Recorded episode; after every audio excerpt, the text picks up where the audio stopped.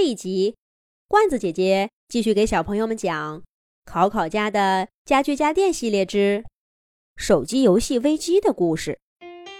考考家的家具家电朋友们彻底迷上了打手机游戏，每天晚上刚一关灯，卧室里传出考考一家均匀的呼吸声，家具家电朋友们就迅速围到桌子罗罗身边。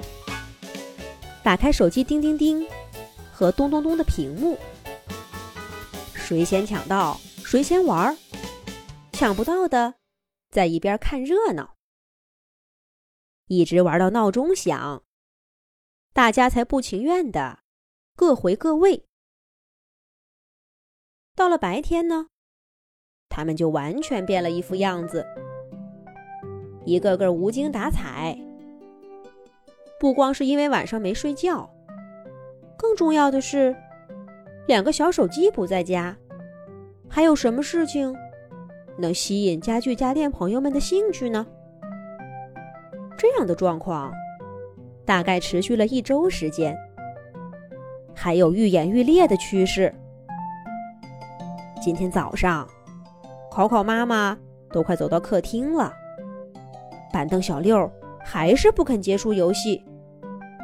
差一点儿呀，就暴露了家具家电的秘密。幸亏考考妈妈还没怎么睡醒，径直去了厨房，要不然后果不堪设想。但即便这样，也没能够阻挡大家玩游戏的热情。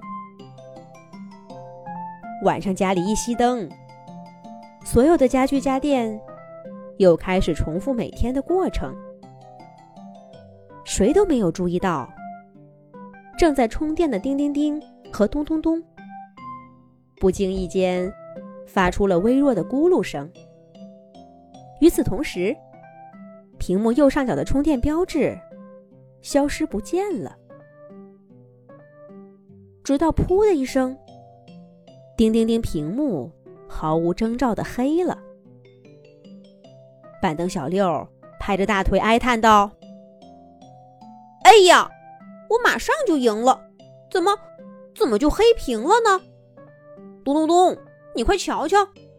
叮叮叮，这是怎么了？”小六的话还没说完，咚咚咚的屏幕也黑了。大家还没明白是怎么回事儿，冰箱老 Q 那儿发出一阵惊呼。哎呀，不好，停电了！这这这这这这这，我这一肚子好吃的可怎么办呢？老 Q 的声音太大，房间里传来考考小朋友一家翻身的声音。米莉赶紧跳过去，捂住老 Q 的嘴巴，这才没让他再说下去。家具家电朋友们。终于从游戏的狂热中冷静下来。桌子罗罗和沙发莎莎轻声安慰老 Q：“ 毕竟他越激动，肚子里的东西就越容易融化掉。”电视机老 K 检查了自己的开关。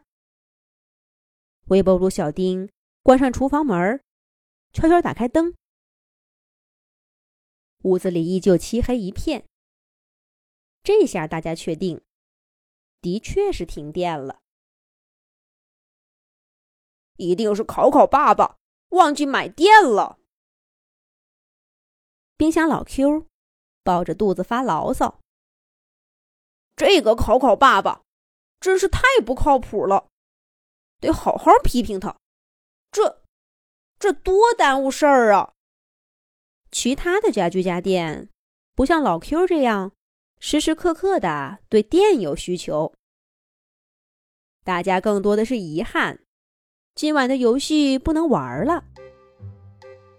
可是已经被改变了作息，谁都睡不着，就聚在一起悄悄的聊天儿。